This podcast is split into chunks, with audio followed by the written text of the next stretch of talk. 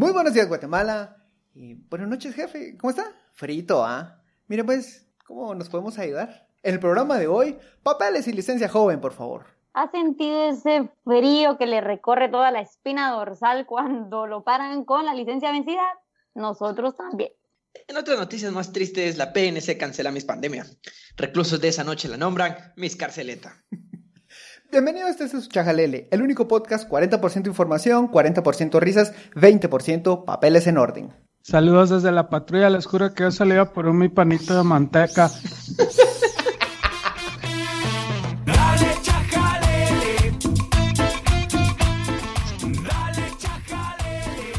Muy buenos días, buenas noches, buenas tardes, buenas donde usted nos esté sintonizando. Bienvenido a este su Chajalele al episodio número 24. Y me acordé porque lo tengo aquí anotado enfrente de mí.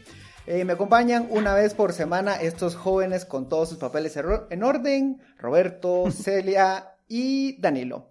Eh, venimos de una Hola. semana bastante ajetreada en cuanto a, a los temas legales. Seguimos teniendo las repercusiones de las protestas en Estados Unidos y aquí en Guatemala el tema de los policías, que es lo que vamos a hablar hoy, está candente. Ya empezaron a, a- a- ya empezaron a salir. nos justamente hace unas horas nos, nos enteramos de las primeras capturas por la fiesta de la mueblería, eh, la mueblería O3.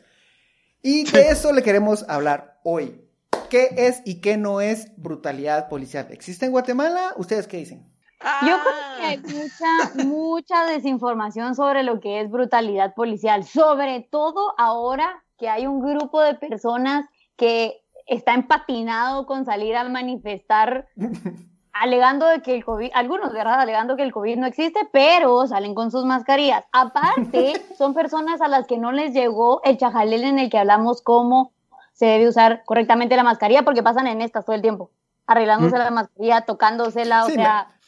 Sí, Sí, sí, como- cabal. Pero, a ver, para hablar bien de brutalidad policial, no, señores, el hecho de que le pidan su licencia es de lo más normal, no es brutalidad policial, ni porque se lo pida de malas a la gente, eso no es brutalidad policial. A mí, me, a mí me encanta O esa también- gente, esa, gente que, que... Yo tengo un primo y... Julio, si estás escuchando eso, me refiero a vos. No voy a decir el apellido. No quiero decir nombres, No quiero pero decir Julio, nombres, pero Julio. eh, la vez pasada estábamos aquí don- donde vivimos, estu- estuvieron pidiendo papeles para entrar. Era la PMT la que nos está viendo. Y llega todo enojado.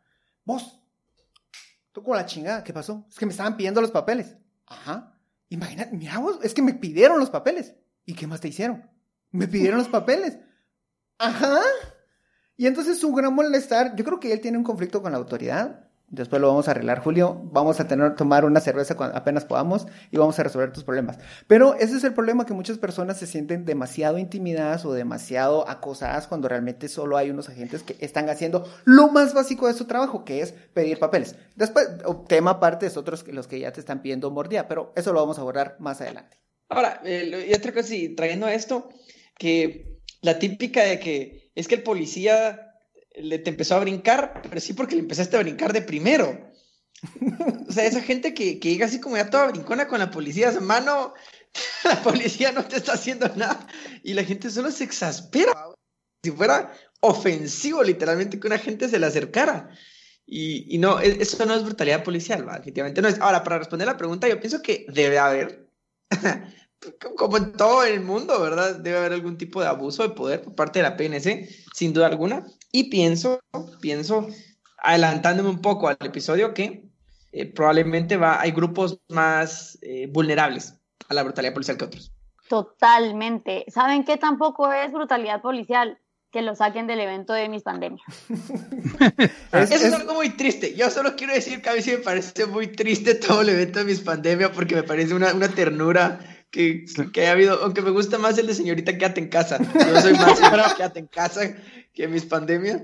Más Pero me parece muy, triste por la ilusión de las personas que participaron en el evento, mucha, porque solo imagínense, en esa mañana se levantaron, se prepararon, se, se esmeraron en arreglarse, etcétera. O sea, tenés la ilusión de que podés ganarlo. Mano, y terminaste en una carceleta, o sea, Ajá. eso Ya. te rompe el corazón, vos. Acá, esta, esta, esta Mara que pensó, o sea, sí es cierto que cada día la muerte deambula por las calles con su guadaña, pero ¿qué tanto vale la pena vivir si no podemos celebrar la belleza?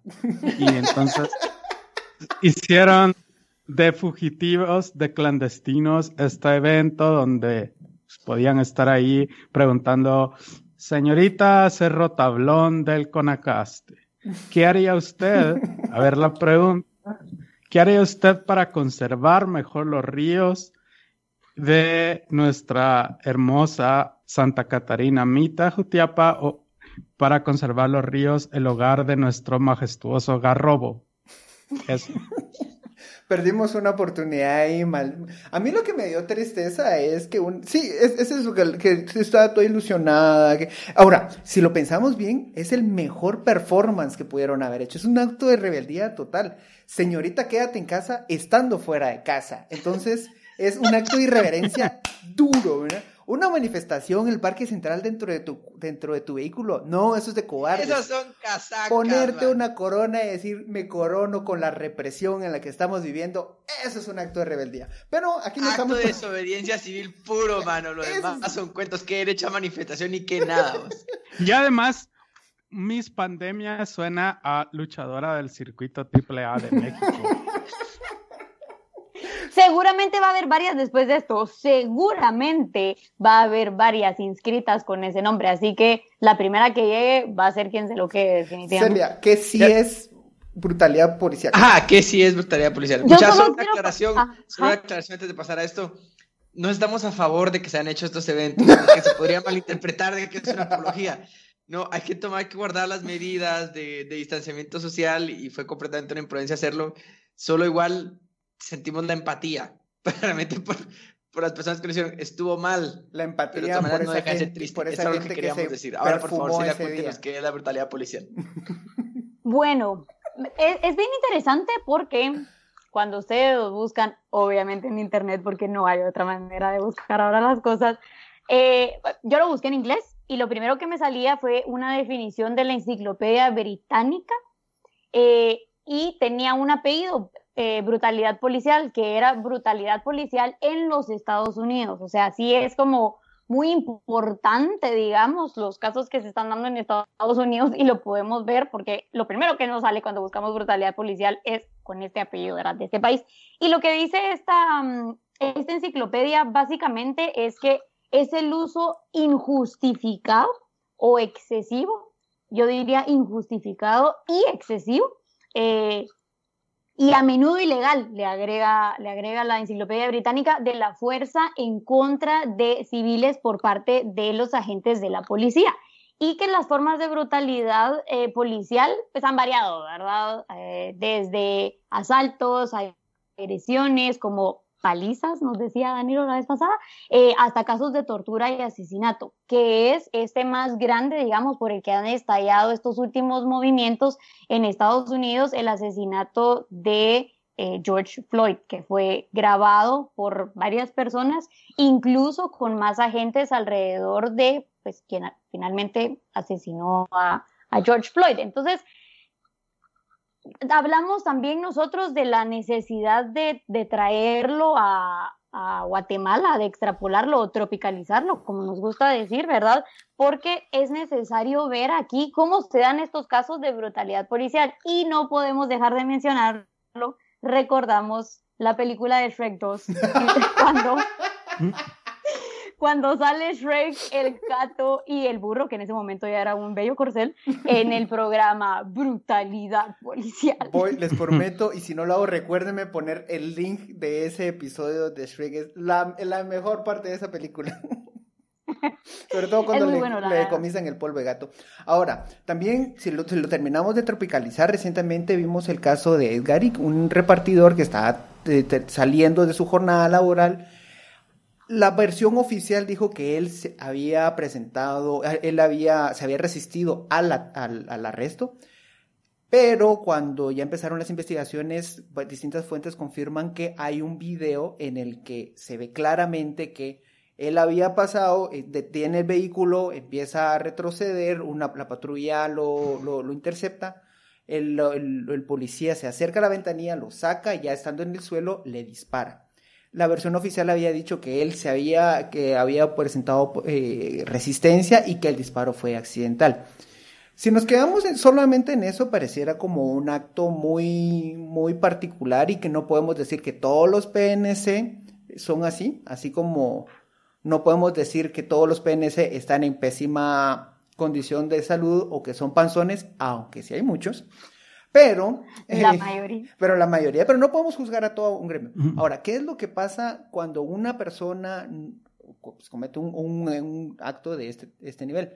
Es, ya es el reflejo, ya es una luz o una alarma dentro de la institución, porque si una persona está cometiendo ese tipo de actos, ¿qué tuvo que haber pasado antes de eso para que él considera él llegar a ese punto. Es decir, ya hay un contexto que lo va facilitando, poca formación, poco presupuesto, eh, eh, pésima salud mental. O sea, un, agente que está saliendo a las calles a, patrullar y, lo, y, un repartidor le provoca sacar el arma, estamos hablando de que es una institución en la que no están cuidando la salud mental de sus agentes. Sí, yo creo que es como que las hay diferencias importantes que destacar respecto a la policía en los Estados Unidos y la policía de acá, y por eso entiendo que, mucha maras es como acá todos los policías son bastardos y todo, como trasladando literalmente los reclamos en Estados Unidos, pero hay diferencias como evidentes. Y creo que para empezar, el asunto de que la policía allá es, son personas de clase media, es un, trabajo de clase media que tiene una institución de sindicato fuerte donde ellos se, protegen en ese caso, en el caso de ese sindicato, y donde tienen, eh, incluso a veces se han evidenciado vínculos de policías con grupos de ultraderecha, de neonazis o algo así, y todas estas, estas situaciones. Mientras que acá la policía es por lo general, pienso yo, de clase más baja y creo que la brutalidad puede responder más que a cuestiones como en los casos de los Estados Unidos, a cuestiones tal vez más de poca atención a sus a cuestiones mentales, como decís, y de hay que decir algo hay que decir algo es que los policías tienen un sueldo ¿cuánto habíamos visto que era el sueldo? como 3.500 4.000 es un, sueldo, es un sueldo bajo. Y sumémosle que, a ver, siempre en la policía está la estrategia de moverlos de un lugar, si son de Jutiapa, como todos los policías, los van a poner en Huehuetenango, en Petén, en, en Quetzaltenango, etcétera. Siempre los empiezan a rotar por un principio, vamos a llamarle por el mismo principio por la cual Batman ¿De seguridad? Sí, por el mismo principio por el cual Batman usa máscara. Es decir, no lo sacan de su comunidad para que no queden en riesgo sus amigos o sus familiares. Lo que provoca eso son dos cosas. Uno, eh, el, sentido bueno es que no es menos probable que los policías tengan un vínculo directo con las personas que puedan, que puedan estar deteniendo. Es decir, si a mí me toca de pronto detener, detener a un primo, eh, puede ser que yo no lo haga, puede ser que yo lo deje ir, pero por otro lado perdemos, se pierden muchas cosas. Primo, no. Entonces, perdemos muchas cosas en el sentido de eh, una persona que tiene que estar pagando el costo de vida fuera de su casa. Eso, pues los hace sentir bastante solitos y por cosas, pues, pues, pues terminan, no sé, teniendo uno hasta cinco hijos, uno en, uno en, cada, en cada lugar donde fueron. Y eso repercute directamente en cada uno de, en, sus sueldos, porque después les llegan las, las demandas de pensión alimenticia, entonces, por orden, cada vez que le va a dar el sueldo, eh, una parte se le sustrae para dar la pensión. Y entonces, eh, vemos, yo conozco un par de casos, y que son muchos, de policías que reciben al final del mes 56 quetzales. Y no es, ¿y de dónde va a sacar ese, eh, va a compensar ese dinero? Es pues, de mordidas. Entonces, también hay un factor de sistema, cultura, mañas, gente pitoloco, que termina jodiendo todo este sistema. Pero fíjate que lo, la pitoloquez, Pancho, es, es un. Es, es, un indicador bien. Sí, sí, sí, pitoloquez es, es un indicador bien, bien importante porque te refleja al final la, el del desorden de la vida personal que llevan los agentes, te refleja probablemente lo precaria que es su condición de vida. Y, y, sin duda alguna, el que tengan embarazos no deseados debe estar vinculado directamente también con la educación sexual que puedan tener.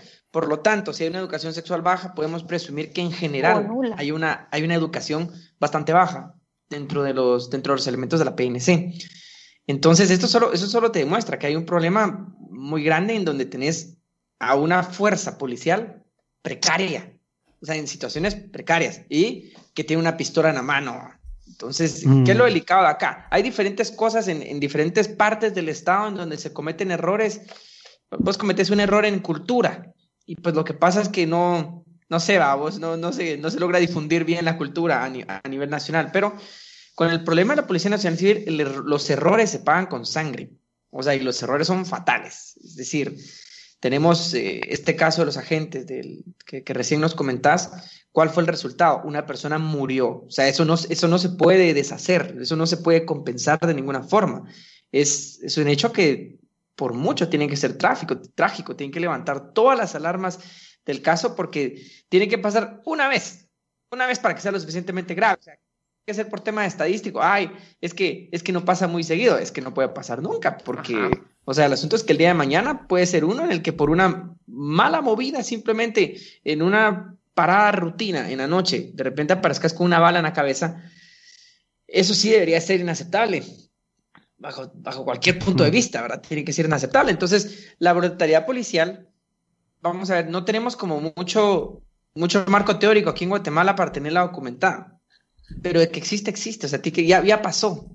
O sea, y existe el riesgo de que pase. Y existe el riesgo de que pase porque los elementos de la Policía Nacional Civil son muy precarios. Entonces, sí es un tema que hay que abordarle, ¿verdad? Hay que entrar que ver. Y yo le desagrego un poco aquí la cosa. La brutalidad policial es ese uso desmedido de la fuerza. Pero en general también hay un abuso de autoridad que no necesariamente va a ser con, con la fuerza sino probablemente ya tiene que ver muchas veces con el intento de soborno. ¿Cómo nos arreglamos, joven? Mira, pues, echamos la manita. Exactamente, exactamente. Y que normalmente, insisto, van a haber grupos más vulnerables que otros a los cuales mm. la Policía Nacional Civil va a estar tratando de cazar y perseguir para ver cómo puede obtener dinero o solo para molestarlos. O sea, mm. qué sé yo, por qué. Sobre lo que dice Roberto, yo tengo dos, estaba así, pero son dos puntos los que tengo. tengo dos. Tengo dos puntos. Porque uno yo... Es precisamente, uno es precisamente el sistema de incentivos, porque a ver, un sueldo es un incentivo, y si es un mal sueldo, yo tengo un mal incentivo, porque así son las cosas, porque somos seres humanos y porque es naturaleza humana, yo tengo un mal incentivo o un desincentivo para hacer bien mi trabajo. Entonces, de plano, si yo necesito conseguir dinero de algún otro lado y tengo que ver de dónde me lo saco, ding, ding, ding, la mordida me lleva al segundo punto. Lo habíamos conversado. Si nosotros como ciudadanía no cometiéramos actos que van en contra de la ley, no tendríamos por qué sentir ese sudorcito cada vez que nos paran y puerca, no sé si traigo la licencia vencida. O peor aún, saberlo. La vez pasada estaba subiendo un elevador y escuché que alguien dijo, iba un otro joven subiendo y le comentaba a la persona que estaba a la par, éramos tres y se permiten máximo cuatro, conste. Cada quien iba en su esquina, valga decirlo, distanciamiento social. Eh, la, persona, la persona decía, ah, eh, yo pensé que iba a estar peor vos, porque iba con la licencia vencida, pero me dijo que me podía ir así tranquilo.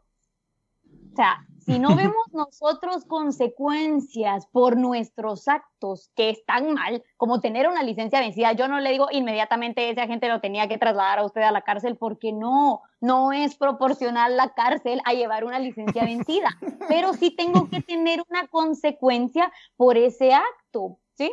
Entonces, ahí es de donde viene esa poca uniformidad también de parte de la policía y nuevamente es falta de educación dentro de la misma institución que no se les da para decir, no señores, ustedes sean una licencia vencida hasta qué sé yo que pueda ser lo más grave que pueda haber un agente de seguridad, tienen que caerle con las de la ley, con lo que toca, como les digo, no llevarlo a la cárcel inmediatamente, pero sí decirle, mire señor, yo lo que tengo que hacer es retirarle su licencia de conducir, a mí ya me pasó, por eso se los digo, y yo lo que le dije fue, haga lo que tenga que hacer porque ella estaba así como que, ah, menos que no, haga lo que señor, fíjese que viera que esto viola el artículo 32 y eso ah, es difícil, o sea, a mí me pasó reciente, a mí me pasó como finales del año pasado, es como, mire, su licencia está vencida, eh, pues bueno, me lo voy a tener que llevar, sí, y, eso es un trámite usted, Sí. Hasta la zona 17 Hasta usted. la- Pero mire, e- eso fue en Shela. Y me- pero eso lo tienen que ir a arreglar a, a Guate usted. Ah, no tenga pena, yo vivo allá.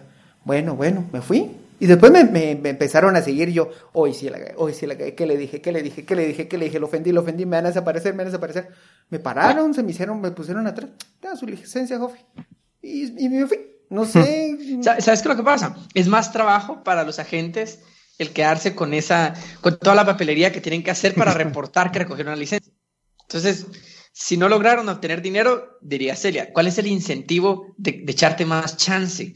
Cuando realmente no gana nada el agente con simplemente quitarte la, la pinche licencia. O sea, Al entonces contrario, solo se pone más trabajo. se pone más trabajo. Entonces, por un tema de incentivos, tiene todo el sentido del mundo que no la quiten. Para dar datos, eh, según el diario La Hora, el, ah, el- el salario de los agentes, entiendo yo que son, digamos, los, el agente básico, no el que tiene ningún grado, sino el agente normal, no sé cómo llamarle, es de 4.400 quetzales. Y de hecho están tratando de ver un aumento para subirles 1.800 quetzales. Tenemos que decir que es, eh, e- es más que el mínimo, es más que el salario mínimo, y eso de por sí ya es algo raro en este país, porque no es como que de todas maneras aquí el salario mínimo se cumpla tanto. Entonces, que comparado, por ejemplo, con agentes de, de seguridad privada, que ese es otro camote, es otro problema, pero digamos que el salario es más alto para los agentes. O sea, sí, eh, me imagino que al final ser agente para muchos sectores poblacionales sí representa cierto estatus, Ahora, porque accedes a un salario fijo y a un empleo formal en donde probablemente con sectores en donde normalmente no tienen acceso a, a esto, ¿verdad? Solo como, como dato para que tengamos la información. Ahora, hay, eh, mencionamos algo y es realmente lo, en lo que nos tiene con esa, esa gran duda. Cuando tratamos de hablar de brutalidad policial, aquí lo que estamos viendo en realidad es un trato diferenciado. Vimos casos muy evidentes en la forma como tratan muy distinto a las personas, las- los asistentes a la fiesta de la mueblería O3 versus a Miss Pandemia o a Miss Quédate en Casa. A Miss Quédate en Casa se la llevaron presa, líder de la resistencia. Y Mm. a ellos, a ellos O sí las se señoras que vendían verduras.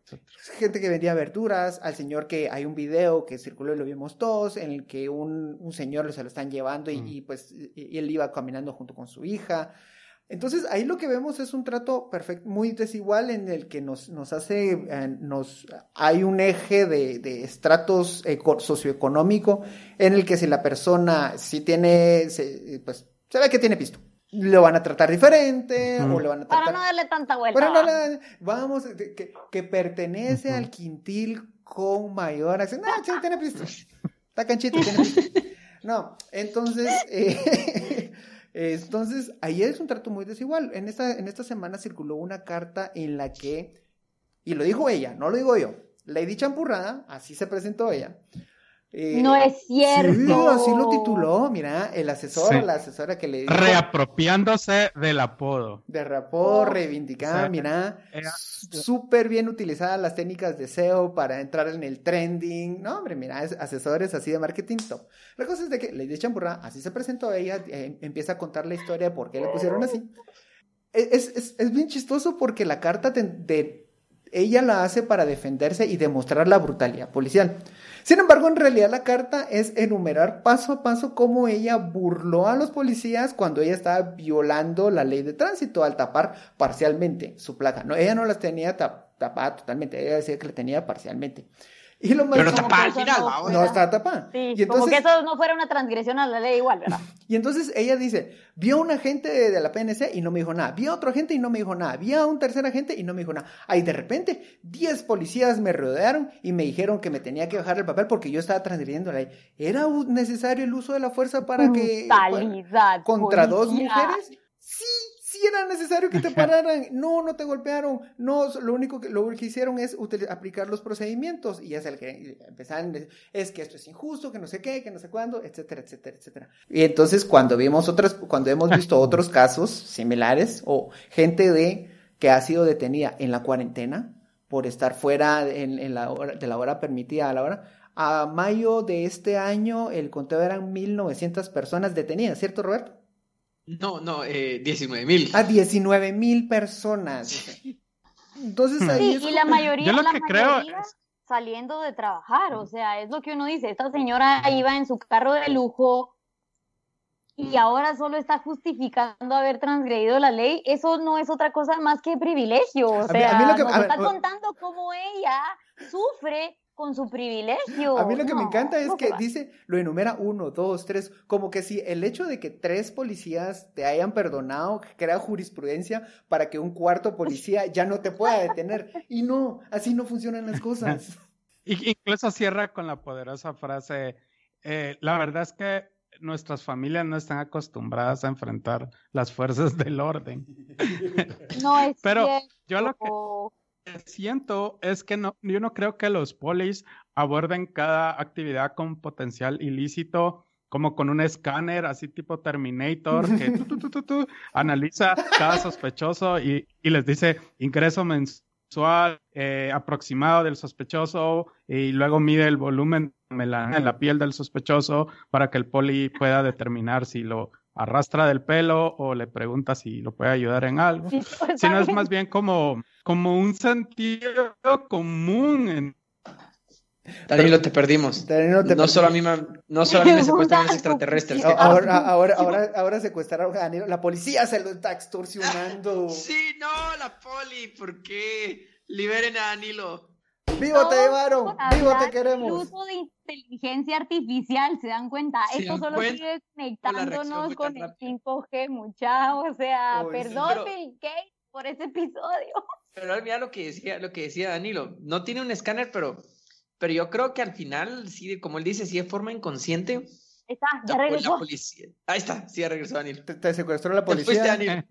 Ajá, y a lo, y a lo que me refería es que no tienen este escáner a lo Terminator, sino que es más bien como un sentido común, así bien eh, perverso, porque es como, como dentro del eh, nuestro país injusto y desigual, entonces hace que los agentes piensen, acá con esta persona puedo actuar con excesos a la menor resistencia o cualquier cosa.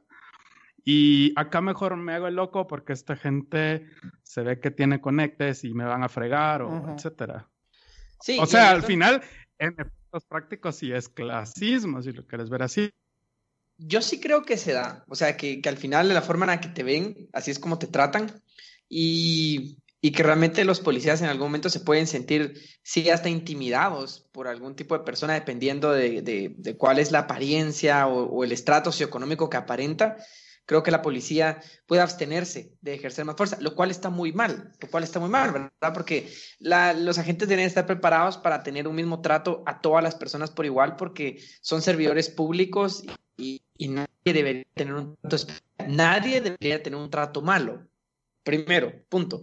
Pero tampoco nadie tendría que tener un trato especial, sino que tendrían que ser parejos con todo. Difícil por las asimetrías que hay en este país, ¿verdad? O sea, es bastante difícil porque vas a tener probablemente a un policía que gana 4.400 quetzales, que tal vez no tuvo una, eh, una escolaridad muy alta y de repente con una persona que, que pueda ser millonaria con cualquier tipo de escolaridad en donde la gente se, se puede sentir en desventaja a pesar de que lleva la pistola en la funda. Sí, si te piden tus papeles, dile, se llama Santi, se llama Santiago. Uy, no, no, aquí no me meto. ¿Sabe qué, don Santi? Mejor váyase con cuidadito a su casa, miren. Lo escoltamos si quiere. vaya joven, vaya joven. Ya para ir cerrando, ¿cómo creen, cómo quisieran ustedes, cómo es su policía ideal? Yo sí, yo sí tengo uno, yo, yo quiero empezar porque yo sí la imagino. Para mí, mi, policía, mi PNC ideal de, de, mis sueños es una policía admirada. ¿Por qué, me, ¿Por qué digo admirada? Porque la población tendría que sentir admiración por el servicio público que se da, como, como ese sentimiento que se da un poco con los bomberos, a veces con los médicos, de que, o, el, policía, le tiene cierto respeto. El policía de cuando, cuando, de, niño, cuando uno mira a un policía, o sea, todo lo que, los, juguetes, que es así como el policía es el héroe. Yo así quisiera, yo quisiera una PNC en la cual, o sea, nosotros como o sea, por supuesto que se lo merezca la PNC, ¿va? o sea, la PNC se lo tendría que merecer, pero que nosotros como población tengamos interiorizado ese sentimiento de respeto, o sea, y de realmente de sentirte seguro, de sentirte como hasta sentirte chilero que te pare la policía, ¿va? Porque, ah, me paró la policía. ¡Me van a catear! y le di mis papeles y me saludó y me dijo que me fuera con cuidado. Esa es mi Policía Nacional Civil de los Sueños. Me van a palpar el recto. ¡Yeah!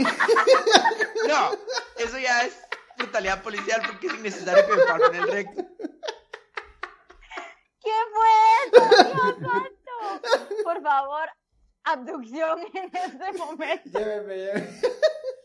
No, pero yo sí coincido mucho con Roberto en que sea una persona eh, por la cual, si, si me está deteniendo o si cuando, está haciendo su trabajo, yo entiendo inmediatamente que es por el bien de una comunidad, pero pues, obviamente eso no pasa, tanto del, del, lado de nosotros que les damos incentivos para que nos detengan, como por el otro lado que es, pues, se abusan, se sienten el poder de un arma, eh, tienen una necesidad que compensar, etcétera, etcétera, ¿no? Yo creo, y lo estuve pensando en la semana, de verdad que hice mi deber, las palabras que usó Roberto son las esenciales, servidor público. O sea, al final son servidores públicos, son personas que están ahí para dar un servicio a la ciudadanía, para brindarnos seguridad, esa sensación de seguridad que, a ver, es cierto, muchas veces es porque qué nervios no tengo la licencia eh, o tengo la licencia vencida de, también, pero hay, hay muchas noticias negativas también sobre algunas comisarías específicas, entonces no sé si a ustedes les pasa, pero solo con ver el pick-up pasar dice uno, uy, la comisaría tal, qué miedo, que ande por aquí. Yo, mi policía nacional civil ideal, lo primero que pensaría es educada o sea, educada no solo les digo que tenga una maestría, que tenga un doctorado, o sea, que también dentro de la institución se preocupen por educarlos con ese servicio a la ciudadanía. Entonces, decirles, usted antes que nada es un servidor público, tiene que salir y saber que tiene que servir a las personas que están alrededor suyo. Pero claro, si no tienen la educación suficiente desde primaria, secundaria, diversificado, etcétera, hasta, como les digo, una, una educación ya institucional, imposible que algo vaya a poder cambiar. Y claro, que reciban también los incentivos necesarios y correctos, porque 5 mil quetzales, perdón, pero nadie vive en este país con 5 mil quetzales. O sea, y por eso es que nos vamos a esas disparidades. Y, y lo que mencionaba Danilo, para empezar, en Estados Unidos hay una clase media. Por eso es que la policía puede ser de la clase media. Aquí en Guatemala o somos clase alta o somos clase baja. Entonces, no hay esa capa tan necesaria de donde podría salir esa policía, o, o, o digamos que, que le, tal vez no que podría salir de esa clase media, pero que por la retribución monetaria que están recibiendo podría ser esa clase media. Aquí con 5 mil quetzales, perdón, pero nadie vive. Nadie. Reconocemos en este chajalele que hay muchos agentes que hacen muy bien su trabajo, ustedes que son la excepción, a pesar de ese sistema que existe en ese que los está troceando todo el tiempo nuestra más sincera admiración. Sigan así, los queremos, los admiramos, contagien a sus co colegas. Llegamos al final de este episodio número 24 y pues ya sabes, si conoce a un, un agente pitoloco, pues mándale este chajalele y enséñale ahí cómo, cómo son los métodos de antirreproducción y cómo se bloquean eso. Hay, un, hay una, una, bolsita, una bolsita de látex que sirve un chingo. Miren, se va a salvar de muchas pensiones. Digamos que es de alguna forma el, los policías de la inseminación, esos eh, artefactos. La seguridad de la inseminación, correcto. La seguridad. va, va, el chico así como Ah, que, que le prendan las luces para que no, no proceda. Buenos días, Guatemala. Buenas noches, mundo. Adiós. Feliz Chao. noche. Lávense las manos. Lávense Cuídense. las manos. Cierren No el chorro. más de cuatro en los elevadores.